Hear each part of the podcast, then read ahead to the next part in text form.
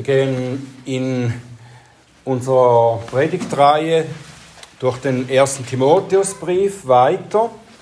Und da sind wir im fünften Kapitel angelangt oder schon mittendrin.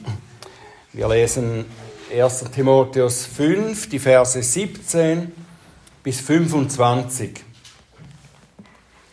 Da schreibt der Apostel Paulus an Timotheus, und das ist Gottes Wort, die Ältesten, die gut vorstehen, sollen doppelter Ehre gewürdigt werden, besonders die in Wort und Lehre arbeiten. Denn die Schrift sagt, du sollst dem Ochsen, der da drischt, nicht das Maul verbinden. Und der Arbeiter ist seines Lohnes wert. Gegen einen Ältesten nimmt keine Klage an, außer bei zwei oder drei Zeugen. Die da sündigen, weise vor allen zurecht, damit auch die übrigen Furcht haben. Ich bezeuge eindringlich vor Gott und Christus Jesus und den auserwählten Engeln, dass du diese Dinge ohne Vorurteil befolgen und nichts nach Gunst tun sollst. Die Hände lege niemand schnell auf und habe nicht teil an fremden Sünden. Bewahre dich selbst rein, trinke nicht länger nur Wasser, sondern gebrauche ein wenig Wein, um deines Magens und deines häufigen Unwohlseins willen. Von manchen Menschen sind die Sünden vorher offenbar und gehen voraus zum Gericht, manchen aber folgen sie auch nach.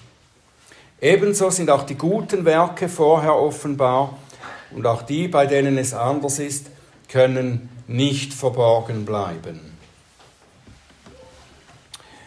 Unser Vater im Himmel, hab Dank für dein Wort, hab Dank für das, was du uns sagst und zeigst, wie du uns auch als Gemeinde und Gemeindeleitungen anleitest durch dein Wort, sodass wir zu deiner Ehre auch Kirche sein können. Wir bitten dich für das richtige Verständnis deines Wortes. Hilf uns mit aufmerksam, mit offenem Herzen zu hören und gib du mir, dass ich deinen Ruhm verkündigen kann. Amen.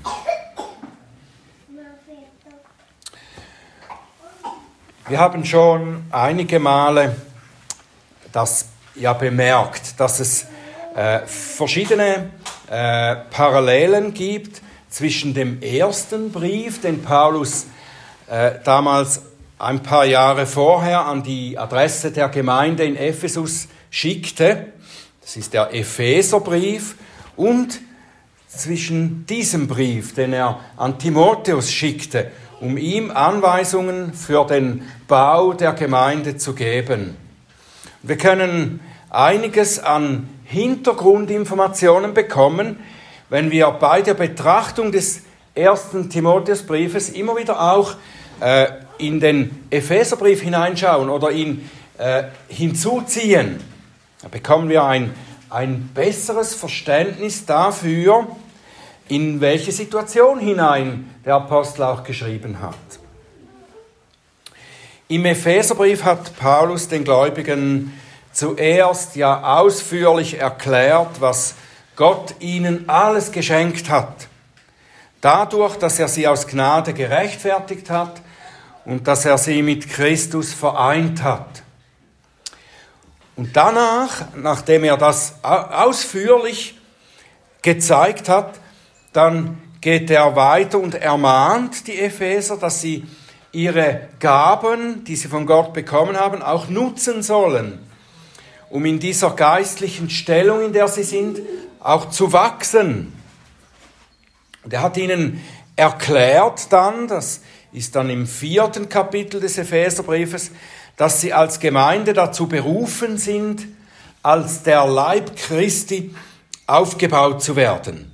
Dann schreibt er, bis wir alle hingelangen zur Einheit des Glaubens und der Erkenntnis des Sohnes Gottes, zur vollen Mannesreife, zum Vollmaß des Wuchses der Fülle Christi, denn wir sollen nicht mehr Unmündige sein, hin und her geworfen und umhergetrieben von jedem Wind der Lehre, durch die Betrügerei der Menschen, durch ihre Verschlagenheit zu listig ersonnenem Irrtum.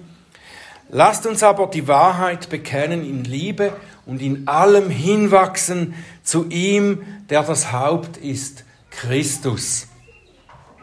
Das ist das, das ist das Ziel für die Gemeinde in Ephesus, für jede Gemeinde, für die gesamte Kirche. Und damit sie dieses Ziel erreichen, hat ihnen der Herr unter anderem Hirten und Lehrer gegeben. Und Timotheus bekam dann den Auftrag, der Gemeinde in Ephesus zu dienen, indem er dafür sorgt, dass diese Dienste und auch andere Dienste eingerichtet und geordnet werden in der Gemeinde. Und er bekam dann von Paulus zuerst die Kriterien zur Auswahl der geeigneten Männer. Das haben wir ja auch miteinander angeschaut. Die Kriterien, die die Männer erfüllen müssen, damit sie eben berufen werden können in diesen Dienst als Leiter, Hirten der Gemeinde. Da gab es auch noch Kriterien für Witwen, die finanzielle Unterstützung erhalten für einen Dienst, den sie in der Gemeinde tun. Und dann, nachdem er diese Kriterien aufgestellt hat, da geht er einen Schritt weiter. Das haben wir eben hier jetzt gelesen. Er sagt etwas mehr oder noch mehr über das Praktische. Sein erster Timotheusbrief ist ein sehr praktischer Brief an vielen Stellen. Das Praktische, wie, wie soll man vorgehen bei der Auswahl und wie soll auch das Miteinander und der Umgang der Gemeinde mit ihren Hirten sein. Und in diesen praktischen Anweisungen stellt der Apostel nun auch noch einige Anforderungen an die Gemeinde. Nicht nur die Anforderungen an die Hirten, wie müssen die Männer sein, damit sie berufen werden können. Nein, es geht jetzt auch noch an die Adresse der Gemeinde. Wie soll die Gemeinde gegenüber diesen Hirten stehen, eingestellt sein? Und das Amt der, des Ältesten, dieses Hirten oder Aufsehers, da werden ja immer verschiedene Begriffe gebraucht, abwechslungsweise. Und, äh, dieses Amt, das hat eine so hohe Priorität. Es ist so ein wichtiges und kostbares Amt für die Gemeinde, dass es auch einen besonderen Schutz genießt. Auf der einen Seite muss die Gemeinde ja vor schädlichen Tendenzen von Seiten der Leiter bewahrt werden. Und darum muss man sie äh, mit so hohen Kriterien auch auswählen. Aber auf der anderen Seite kann auch die Gemeinde in der Gefahr stehen, ihre Hirten falsch oder unwürdig zu behandeln. Das kann auch passieren. Wir könnten auch sagen, die Ältesten und ihre Gemeinde die pflegen hier nach den Anweisungen von Paulus, pflegen sie ein gegenseitiges Aufeinander Acht haben in einer gewissen Weise. Es ist nicht einseitig nur, oder? Die, die Gemeinde und die Hirten, die haben, sollen beide in gewisser Weise aufeinander Acht haben. Auf verschiedene Weise jeweils, aber beide aufeinander Acht haben. Im dritten Kapitel da hat Paulus schon damit begonnen zu sagen, welche Voraussetzungen die Männer eben erfüllen müssen, die als Älteste berufen werden können. Und hier, Kapitel 5, so ab Vers 17, da schreibt er nun zuerst, wie die Gemeinde sich ihnen gegenüber verhalten soll, wenn sie dann eingesetzt sind. Und das ist die erste Aufforderung oder Ermahnung, die Ältesten, die gut vorstehen, lass doppelter Ehre gewürdigt werden. Die Ältesten, die gut vorstehen, sollen doppelter Ehre gewürdigt werden.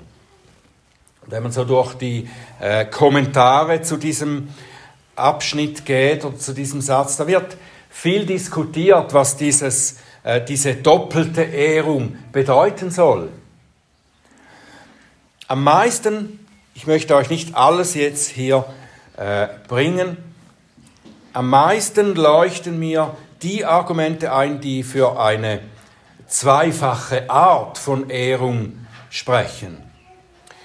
Und da meint die eine Art die Hochachtung der Diener, die sich als Hirten der Gemeinde einsetzen. Das ist die eine Art oder der eine Teil, könnte man sagen, dieser doppelten Ehrung. Also die Hochachtung dieser Diener, die sich für die Gemeinde einsetzen als ihre Hirten.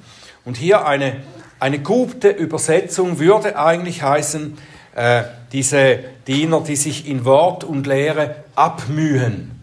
Dieses Wort, das hier mit Arbeiten übersetzt wird, das ist eigentlich ein Abmühen. Gute Hirten nehmen viel Mühe auf sich, um die Gemeinde in Gottes Wort zu erbauen, im, im Lehren, aber dann auch in der praktischen äh, Beratung, Anwendung und so weiter. Gute Hirten nehmen viel Mühe auf sich hier. Und darauf, darauf komme ich dann etwas später noch einmal zu sprechen. Hier einfach diese Hochachtung. Was ist diese Hochachtung der Hirten? Die, die Ehrung von bestimmten Personen, die hängt in der Bibel immer zusammen mit der von Gott gegebenen Aufgabe. Es ist nicht eine Sympathiebekundung oder so etwas, sondern indem man einen, äh, zum Beispiel eben einen Hirten hochachtet oder ehrt, das tut man wegen seinem Amt, das Gott ihm gegeben hat. Es ist eigentlich ein indirektes Ehren von Gottes Wirken durch diese Männer. Das, das, das geht dann weiter, diese Ehrung, äh, hin zu Gott. Da ist das endliche Ziel. Dass wenn wir den Mann in seinem Amt ehren, hochachten, dann achten wir damit das Amt und wir achten damit Gott hoch, der es gegeben hat. Wir sollen die Eltern ehren, wir sollen Könige, Vorgesetzte, Hirten ehren, weil sie eben Gott in einer Sache in unserem Leben vertreten. Sie sind an Gottes Stelle in irgendeiner Sache in unserem Leben. Und so sollen Älteste ihrer Berufung, die ihrer Berufung in guter Weise nachkommen, sollen sie eben geehrt werden. Und damit geben wir Gott die Ehre, der sie begabt und eingesetzt hat. Und wie können wir sie konkret ehren? Indem wir ihnen mit Respekt begegnen, indem wir respektvoll über sie reden, indem wir sie in ihrem Dienst auch ermutigen. Die Gemeinde kann da sehr viel beitragen, dass sie äh, die Hirten in ihrem Dienst ermutigt. Nämlich unter anderem, indem wir auf sie hören, ihre Anleitungen befolgen, ihre Lehre im Leben umsetzen. Und das macht ihnen ihre Aufgabe leichter. Und das macht ihnen Freude, wenn die Gemeinde so antwortet. Und das wiederum kommt eben der Gemeinde zugute, wenn die Hirten ihren Dienst mit Freuden tun können. Und so schreibt der Apostel im Hebräerbrief, dass eigentlich schreibt er das in der negativen Form, aber das äh, äh zeigt dann auch das Positive. Er sagt, Hebräer 13, Vers 17, Gehorcht und fügt euch euren Führern, denn sie wachen über eure Seelen, als solche die Rechenschaft geben werden, damit sie dies mit Freuden tun und nicht mit Seufzen, denn dies wäre euch nicht nützlich. Wenn sie ihren Dienst mit Seufzen tun müssten, das wäre der Gemeinde nicht nützlich. Aber wenn sie es mit Freuden tun können, dann kommt das der Gemeinde auch zugute. Und das kann ich euch von, von mir auch sagen, persönlich dass nichts mich mehr freut in meinem Dienst, als wenn ihr hungrig seid nach Gottes Wort, wenn wir miteinander in der Schrift forschen und darüber austauschen, wie wir das verstehen, wie wir das anwenden können. Das ist, es gibt nichts Schöneres, als wenn das so im, im Miteinander gut äh, läuft, wenn ihr eben hungrig seid nach Gottes Wort, wenn ihr danach sucht und danach strebt, das in eurem Leben umzusetzen. Und so wie ihr euch dabei verhaltet, es ist jetzt auch ein Lob an euch, das hilft mir, meinen Dienst mit Freude zu tun. Und eure ehrlichen, eure guten Fragen, die ihr immer wieder stellt und euer Bestreben, Gott zu erkennen, das ehrt mein Amt. Und das ehrt damit Gott. Es gibt Gott die Ehre. Und der Segen für euch wird nicht ausbleiben, das kann ich euch versprechen. Und sicher stellt ihr das auch fest. Und Paulus nennt dann aber auch noch einen zweiten Aspekt, wie Älteste geehrt werden sollen. Und das betrifft die materielle äh, Versorgung oder Unterstützung der Hirten. Wenn zum Beispiel im Gesetz ja gesagt wird, äh, dass wir die Eltern ehren sollen, dann beinhaltet dieses Ehren auch die materielle Fürsorge. Das ist nicht nur, dass man die Eltern, äh, dass man ihnen als Kind gehorcht und so weiter, sondern das geht dann weiter durchs Leben. Die Eltern zu ehren ist da, wo es nötig ist, auch für ihr äh, materielles Auskommen mitzusorgen oder besorgt zu sein, auf irgendeine Weise. Und das ist im, im Gebrauch des Wortes Ehren oft so in der Bibel, auch im Neuen Testament, auch gerade hier im ersten Timotheusbrief, wenn er von den Witwen spricht, Kapitel 5, Vers 3. Er spricht davon, die Witwen sollen geehrt werden, aber dann nur bestimmte Witwen, die in diese Kategorie passen, die sollen geehrt werden. Da geht es auch um die finanzielle Unterstützung dieser Witwen. Und dieser Gebrauch des Wortes ehren, es ist ja bis in unsere heutige Sprache erhalten geblieben. Wir sprechen zum Beispiel von einem Honorar, oder? Wenn ich als Redner irgendwo auftrete, dann bekomme ich ein Honorar. Und dieses Wort Honorar, das bedeutet wörtlich auch Ehrung. Man ehrt diesen Dienst, indem man den, der, diesen Dienst tut, äh, dafür auch unterstützt, bezahlt. Und dass Paulus hier eben mit Ehren an dieser Stelle, Ehren der Ältesten, auch die finanzielle Unterstützung meint, das sehen wir dann gleich im folgenden Vers, im Vers 18, wo er zwei Zitate aus dem Alten und Neuen Testament zusammennimmt.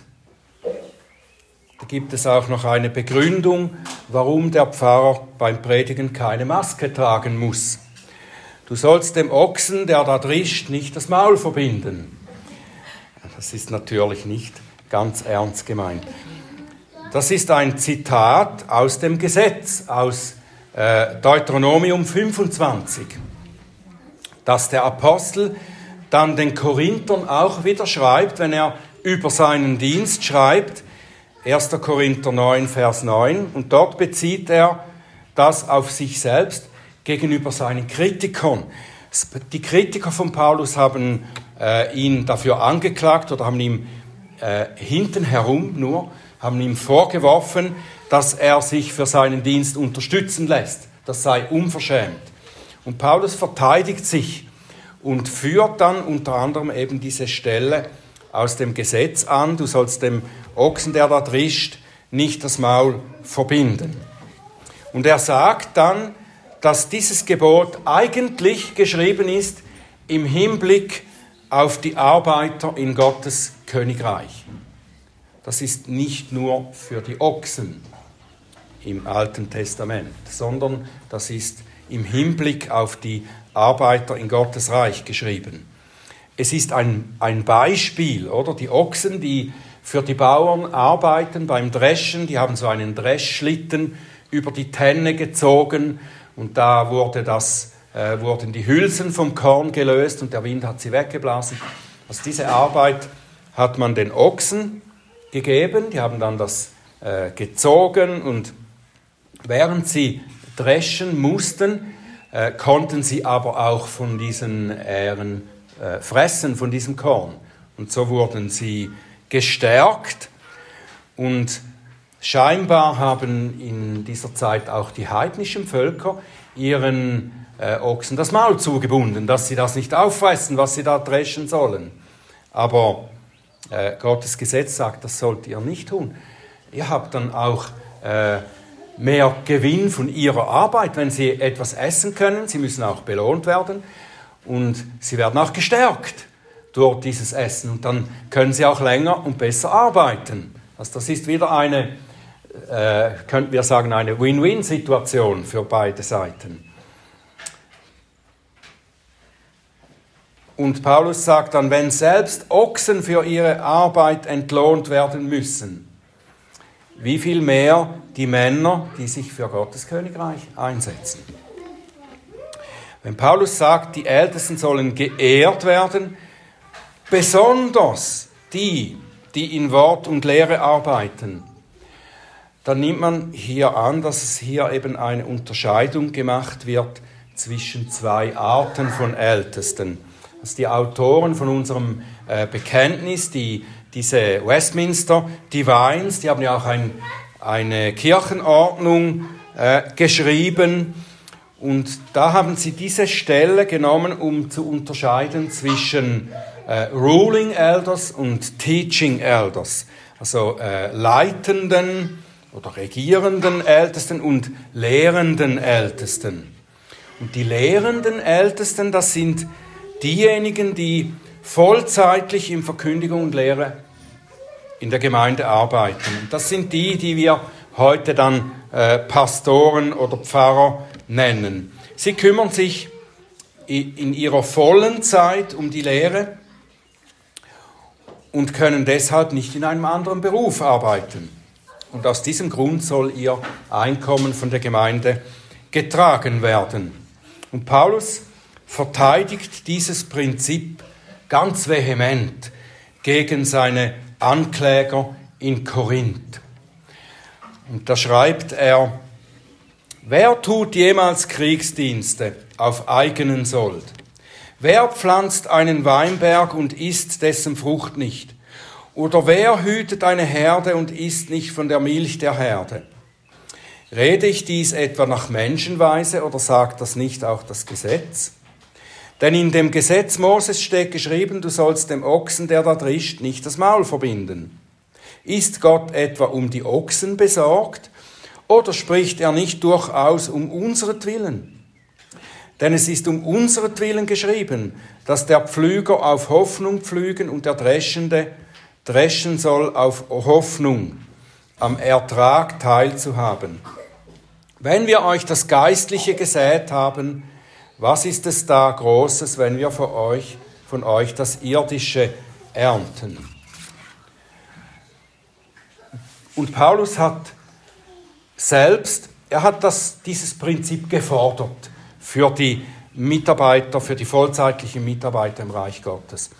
Und er hat selbst aber einmal eine Zeit lang eine Ausnahme davon gemacht, weil die jungen, neu gegründeten Gemeinden nicht in der Lage waren, ihn zu unterstützen hat er gesagt, äh, ich arbeite als Zeltmacher. Das hat er offenbar auch gelernt für eine Zeit, um mich selber zu unterstützen, bis, bis es wieder möglich ist, dass die Gemeinden, die ihn jeweils dann ausgesendet haben, ihn auch unterstützen können.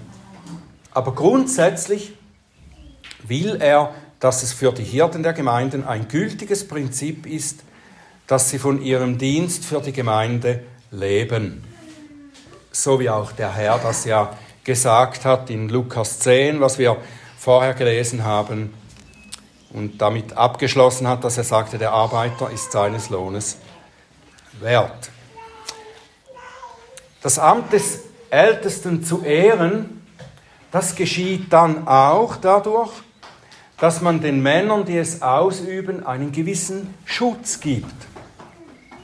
Zum Beispiel Schutz vor verleumderischen Unzufriedenen. Das gibt es auch in den Gemeinden. habe ich hier noch nicht erlebt, wirklich nicht, aber das gibt es, das gibt es oft. Und man soll die Hirten der Gemeinde auch schützen vor verleumderischen Unzufriedenen. Und auf der anderen Seite muss man auch die Gemeinde vor denen schützen, die ihr Amt zum Sündigen missbrauchen. Ist wieder eben eine, äh, nicht eine Einbahnstraße, sondern das geht im Gegenverkehr sozusagen. Paulus schreibt dann hier gegen einen Ältesten, nimm keine Klage an, außer bei zwei oder drei Zeugen. Das Gesetz sagt, dass kein Mensch vor Gericht für eine Tat verurteilt werden darf, wenn nicht mindestens zwei Zeugen da sind, die gesehen haben, wie er das tat, was er gemacht hat. Für einen Ältesten fordert Paulus aber noch mehr. Nicht nur, dass er erst verurteilt werden darf, wenn, er, wenn zwei oder mehr Zeugen da sind, sondern es darf nicht einmal Anklage erhoben werden gegen ihn, wenn nicht zwei oder drei Zeugen da sind. Da könnten wir sagen, ein Ältester genießt sozusagen ein, eine gewisse diplomatische Immunität. Warum ist das so? Ja, der Dienst der Hirten beinhaltet, dass er gelegentlich Unmut hervorrufen kann. Ihr Dienst ist ein Kampf gegen den Feind Gottes und gegen die Macht der Sünde. Und das ist eine starke Macht. Und diese Macht lässt sich das nicht einfach so nehmen. Der Feind wird alles daran setzen, die Generäle der Armee Gottes zu stürzen, zum Beispiel indem er sie diskreditiert und sie verleumdet.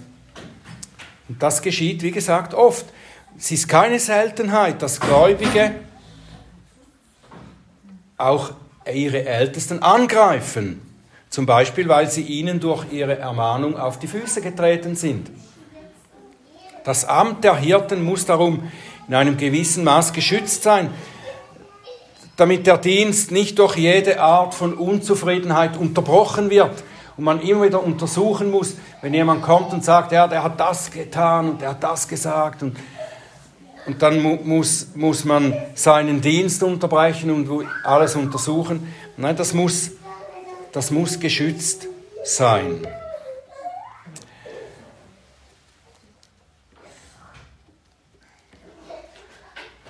Ich habe kürzlich eine Sache mitbekommen oder auch zum Teil miterlebt, wie ein Freund von mir, er ist, war Ältester in einer Gemeinde, äh, da hat er ein Gemeindeglied zurechtgewiesen, das für seit längerer Zeit sich unpassend verhalten hat. Und mein Freund wurde dann angeklagt, er hätte seine Zurechtweisung zu scharf gemacht. Und weil er darauf bestand, dass das ebenso nötig gewesen wäre, da wurde er kurzerhand nicht nur aus dem Ältestenrat, sondern gleich aus der ganzen Gemeinde ausgeschlossen. Und in der Folge wurde ihm auch noch seine Mitarbeit in einem christlichen Dienst, wo er seinen Lebensunterhalt verdiente, wurde ihm auch gekündigt, weil dieser äh, Dienst mit der Gemeinde verbunden war. Und das, das aufrührerische Gemeindeglied, das zuerst zurechtgewiesen wurde von ihm, das blieb in der Gemeinde. Es war ein mehr oder weniger alteingesessener, so wie ich das verstanden habe. Der unbequeme Älteste, der versucht hatte, in biblischer Weise einen Unordentlichen zurechtzuweisen, der wurde entfernt. Alles ohne dass Zeugen angehört wurden, die für ihn einstehen wollten.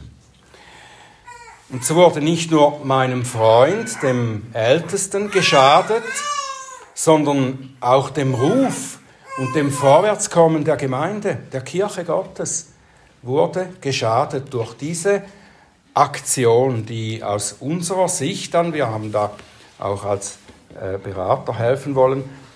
Ähm, da wurde dem Ruf der Kirche sehr, sehr geschadet, weil man nicht so vorgegangen ist, weil der, wie der Apostel das gesagt hat. Und darum, weil Paulus das verhindern will, dass solche Dinge immer wieder geschehen, darum sollen Älteste und ihr Dienst vor ungerechtigten Angriffen, natürlich vor ungerechtfertigten Angriffen und Anklagen geschützt sein. Auf der anderen Seite sollte natürlich eine, diese Regelung äh, soll nicht ein Freipass sein für Älteste, in sündiger Haltung zu leiten. Das Amt des Ältesten kann auch dazu verführen, unrechtmäßig Macht auszuüben. Das geschieht auch immer wieder, hier und da. Und davor muss die Gemeinde geschützt werden. Es gab offensichtlich in Ephesus Männer, die ihre Position in der Weise ausnutzten, nämlich um sich selbst zu profilieren und auch falsche Lehre zu propagieren.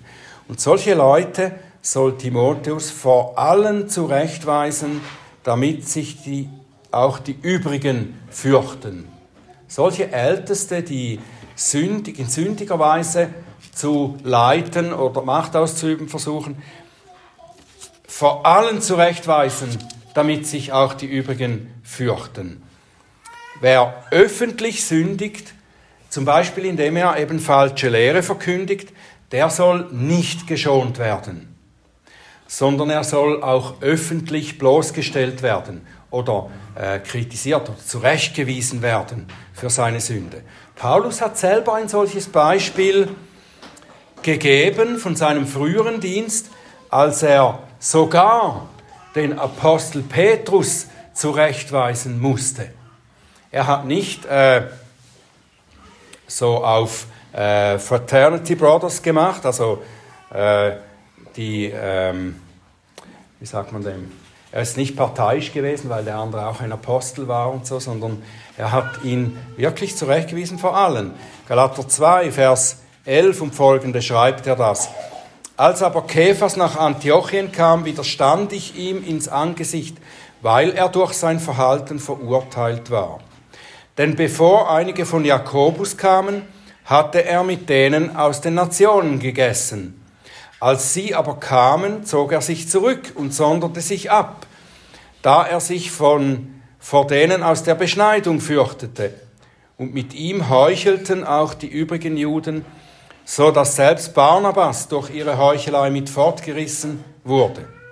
Als ich aber sah, dass sie nicht den geraden Weg nach der Wahrheit des Evangeliums wandelten, sprach ich zu Kephas, also zu Petrus, vor allen, wenn du, der du ein Jude bist, wie die Nationen lebst und nicht wie die Juden, was zwingst du dann die Nationen, jüdisch zu leben? Also sogar der Apostel Petrus, der durch seine Predigt buchstäblich Tausende zum Glauben führte, der Kranke geheilt und auch eine Tote auferweckt hat, der für seinen Glauben Verfolgung und Schläge erduldete, der hat gesündigt an ein, einer Stelle in seinem Leben und musste von seinem Mitapostel zurechtgewiesen werden. Niemand ist immun gegen die Sünde. Niemand ist immun gegen die Sünde. Und auch kein Ältester, kein Hirte genießt so weit diplomatische Immunität, dass er nicht doch zurechtgewiesen werden sollte, wenn er denn sündigt. Wenn er sündigt, vor allen zurechtweisen. Und darum ermahnt Paulus den Timotheus, dass er eben auch nicht parteiisch sein darf und auch nicht die Mitältesten bevorzugt behandeln darf.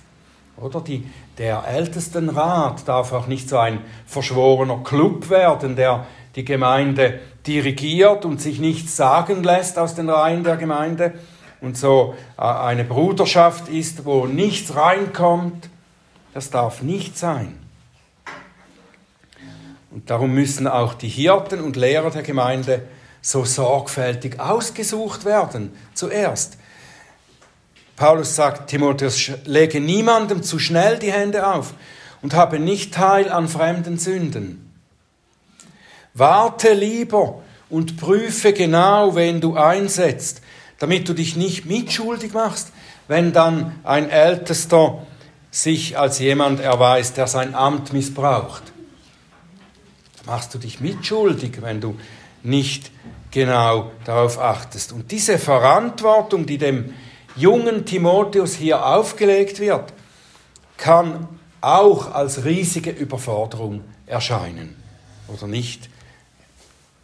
Timotheus kann sich gesagt haben, wie groß ist da das Risiko, jemand für dieses Amt zu berufen. Jeder kann ja versagen und dann bin ich schuld. Wie kann ich sicher sein, dass das nicht passiert?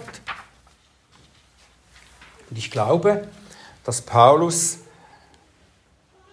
darum in den Versen 24 und 25, die letzten beiden Verse, die wir gelesen haben, dass er hier eben eine Richtlinie gibt, die Timotheus auch etwas entlasten kann.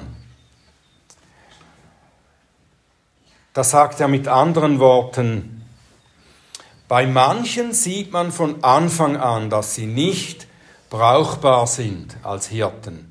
Ihre Sünden, in denen sie leben, sind offensichtlich. Und manchen Menschen sind die Sünden vorher offenbar, heißt es hier. Das ist offensichtlich. Die kann man, muss man gar nicht erst überlegen, sie einzusetzen. Bei anderen wird es aber leider erst später offenbar. Und das sieht man auch bei guter Prüfung, sieht man nicht immer voraus, dass sie sich später als faule Eier erweisen können.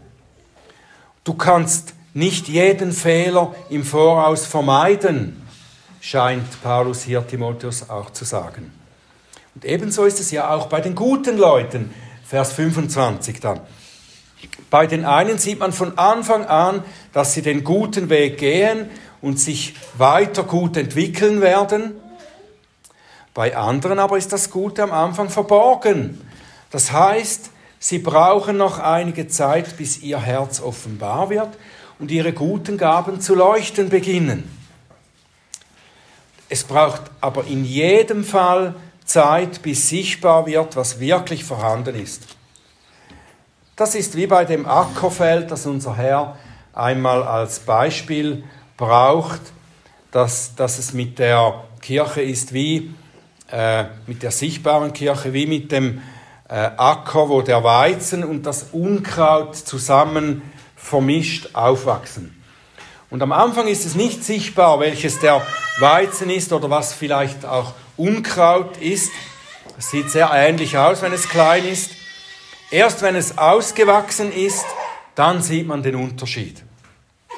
Und darum sollen auch junge Männer nicht zu früh als Hirten berufen werden.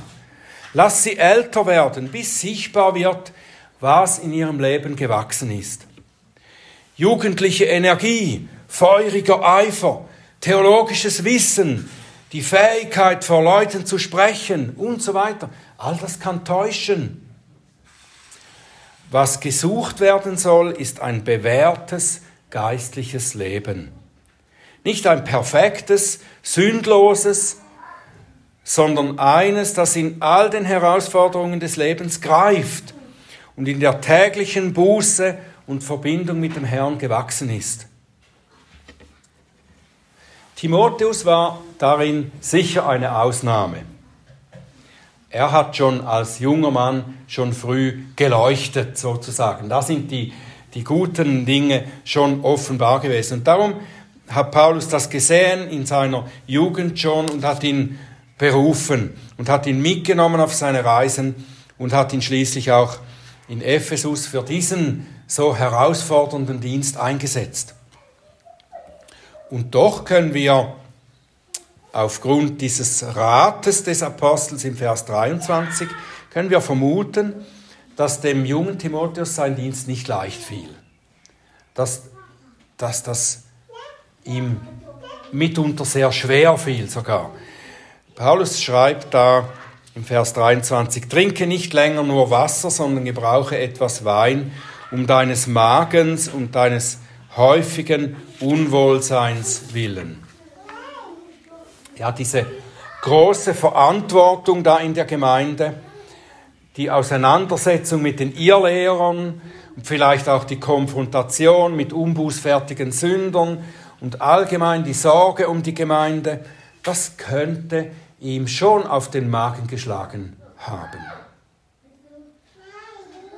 Der Dienst an der Front, an der Spitze im Kampf gegen die Mächte der Finsternis fordert seinen Zoll von den Dienern. Ich kenne verschiedene gute Hirten der Kirche, die unter der Last des Dienstes schwer gelitten haben und auch einige, die zusammengebrochen sind. Und ich kenne, kannte einen lieben Bruder, der sich das Leben genommen hat. Paulus rät Timotheus, dass er sich nicht allzu sehr in Askese üben soll, sondern sich auch in der Weise Sorge tragen soll, dass er auch etwas genießt, etwas Wein genießt. Ist wunderschön, oder? Dass wir diesen Vers in der Bibel haben, nicht nur für Timotheus.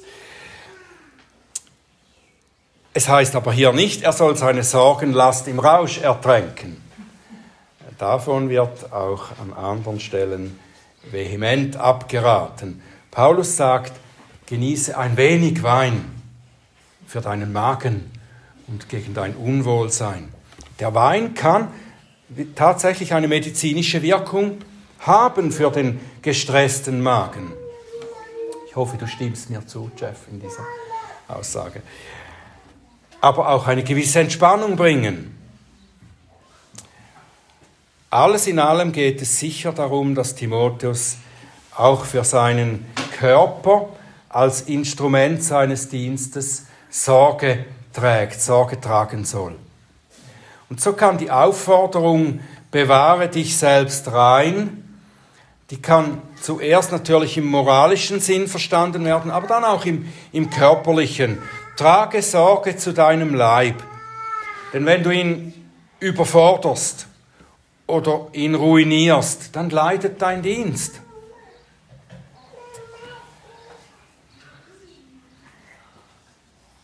Also gebrauche diese Möglichkeiten der Entspannung auch.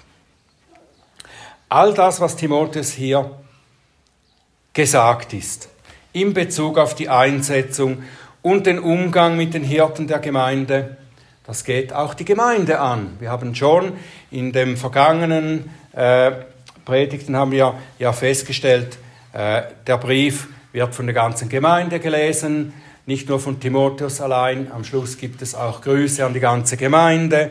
Sie werden mit euch angesprochen. Also das, das geht auch die Gemeinde an, was hier alles gesagt wird. Die Gemeinde und ihre Hirten sind einander gegeben von Gott. Sie sind miteinander auf dem Weg in der Heiligung unterwegs.